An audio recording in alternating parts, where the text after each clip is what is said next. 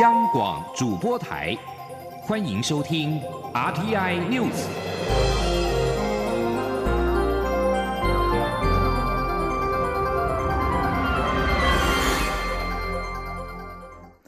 各位好，我是张世华，欢迎收听这节央广主播台提供给您的 RTI News。A Z 疫苗从开打以来，国内打气难以提升，因此也持续扩大开放接种对象。中央流行疫情指挥中心今天指出，A Z 疫苗将从明天十九号起开放有出国需求的民众预约，适用对象包括商务、出国工作、留学以及就医等人道考量者。二十一号开打，费用大约是五百到六百元。记者杨文军报道。中央流行疫情指挥中心已自十二号起扩大开放 A Z 公费疫苗施打对象到第二、第三类，并于二十一号起再扩大开放到第四类。同时，有出国必要的民众也可自二十一号起前往三十一家有旅游医学门诊的 COVID-19 疫苗接种专责医院自费接种。由于施打疫苗都采预约制，规定两天前，也就是十九号要先行预约。指挥中心发言人庄仁祥提。提醒：目前不收取疫苗费用，但其他费用方面，各层级的医院收费上限为地区医院五百元，区域医院五百五十元，医学中心六百元。目前已有十五家院所公告费用，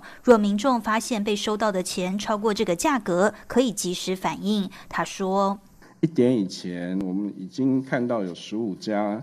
十五家医院有在他们网页上更新这些资讯哦，那大家可以上面去上面去查一下他们的这个收取的费用，这个大家都有在上面哦。那至于说呃有关那个开放的部分，我们大家都不会在 假日期间来做开放了，那等于是说我们会呃。呃，会在看后续这几天呃施打的情形，在做后续的规划。媒体也询问卫福部长陈时中透露，台湾目前还有购买其他国家疫苗，是否代表不鼓励大家施打 A Z 疫苗？剩下没打完的疫苗怎么办？庄仁祥指出，今年五月莫德纳疫苗可能才会进口，若有民众到五月或在不久的将来面临高风险工作，还是建议先接种现有的疫苗。据外传，有医院用比赛奖金来鼓励接种，打得多的给三千元奖金。庄仁祥表示，提供奖金是医院自己提出来的，不是指挥中心的要求，希望医院权衡利弊得失。他说，这可能是出于医院的好意，他不太清楚，但员工可以自主决定。此外，为增强疫苗施打意愿，劳动部建议指挥中心规划疫苗接种价。庄仁祥回应，因为牵涉到多方利益。要不要给薪会有不同考量，目前还需要沟通中。中央广播电台记者杨文君台北采访报道。中央流行疫情指挥中心今天并公布，国内新增一例境外移入 COVID-19 确定病例，是马来西亚籍的四十多岁男性。统计截至目前，国内累计一千零七十三例确诊。国民党今天举行八二八反来珠拼公投全台宣讲启动仪式。国民党主席江启臣指出，距离八二八公投日只剩下四个月又十天，这是民进党在前年修改公投法，让公投不绑大选之后的第一次公投。这次国民党新提出两项公投案，一项是反来猪，一项是还我公投绑大选。国民党有信心能够通过，在八二八就让人民来决定餐桌上的食物。立院党团总召费鸿泰则是透露，国民党团发现，因为府院担心公投会过，定调八月二十八之前不进口来猪，所以大家不要被民进党政府骗了。对此，行政院发言人罗秉成今天表示，去年底国内进口商主动召开会议，公开表示不进口含莱克多巴胺的美猪，这是进口商基于市场考量的自主选择和决定，属于商业自由的范围，政府无从干涉。费委员的说法和事实不符。罗秉成指出，根据卫福部食药署每日公布的猪肉仪表板数据，从今年元旦至今，进口的猪肉都没都没有含有莱克多巴胺。在政府部门早就已经宣示，即使进口商表示不进口含来剂美猪，行政部门仍然会逐批检验，严格把关。罗秉成说，政府会将检验资讯公开透明，如果将来有任何含来剂猪肉进口，也会追踪流向，让民众能够有足够的资讯进行选购。美国财政部于当地时间四月十六号公布了最新一期的外汇报告，指出台湾、越南和瑞士在过去一年都达到汇率操纵国的标准。不过，最终并没有指明任何贸易对手国为汇率操纵国。央行今天表示，先前已经对美方提出四项说明，包括建议美方考量疫情期间暂缓判断是否为汇率操纵国的三项检视标准。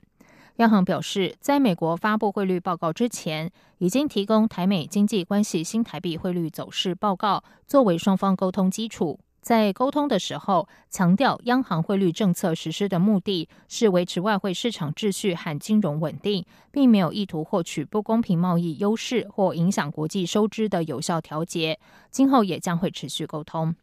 台经院六所所长吴吴孟道以及台新银行首席外汇策略师陈友忠都认为，美国最终并没有指明任何贸易对手为汇率操纵国，这也反映拜登和川普在对外贸易的做法不同。未来四年，拜登政府用沟通协商取代贸易制裁的模式已经成型。记者陈林信宏报道。美国列汇率操纵国的三项条件，分别为对美国贸易顺差一年超过两百亿美元，全球经常账顺差超过 GDP 百分之二，以及外汇干预规模超过 GDP 百分之二。美国在最新的外汇报告中，虽然点名台湾、越南与瑞士都符合这三项标准，但最终没有列入黑名单，只强调美国财政部将与这三国接触。台经院六所所长吴孟道指出，去年美国将越南和瑞士都列入汇率操纵国。但今年这两个国家一样达标，却从名单中除名，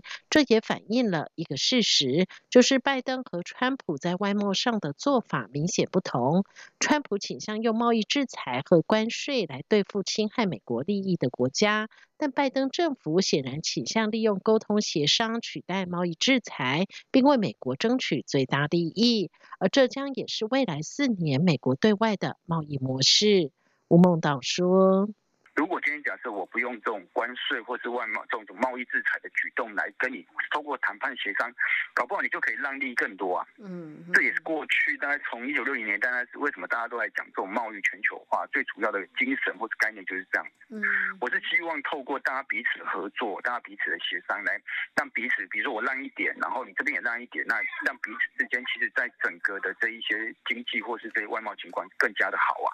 台新银行首席外汇策略师陈友忠也认为，美国财政部的外汇报告用意不在于展现美国有能力干预其他国的汇价，主要是想改善美国自身贸易条件失衡的情况，希望亚洲对美贸易顺差的国家能够多采购美国货，像是农产品或是军备等。况且被列入汇率操纵国之后，也不会立刻执行商品加征关税或是缩小采购产品等相关制裁，还是会先进行积极协商。因此，与其让他国难看的被列入名单，不如先坐下来好好谈，找出双方都可以互惠的方法。中央广播电台记者陈琳信鸿报道。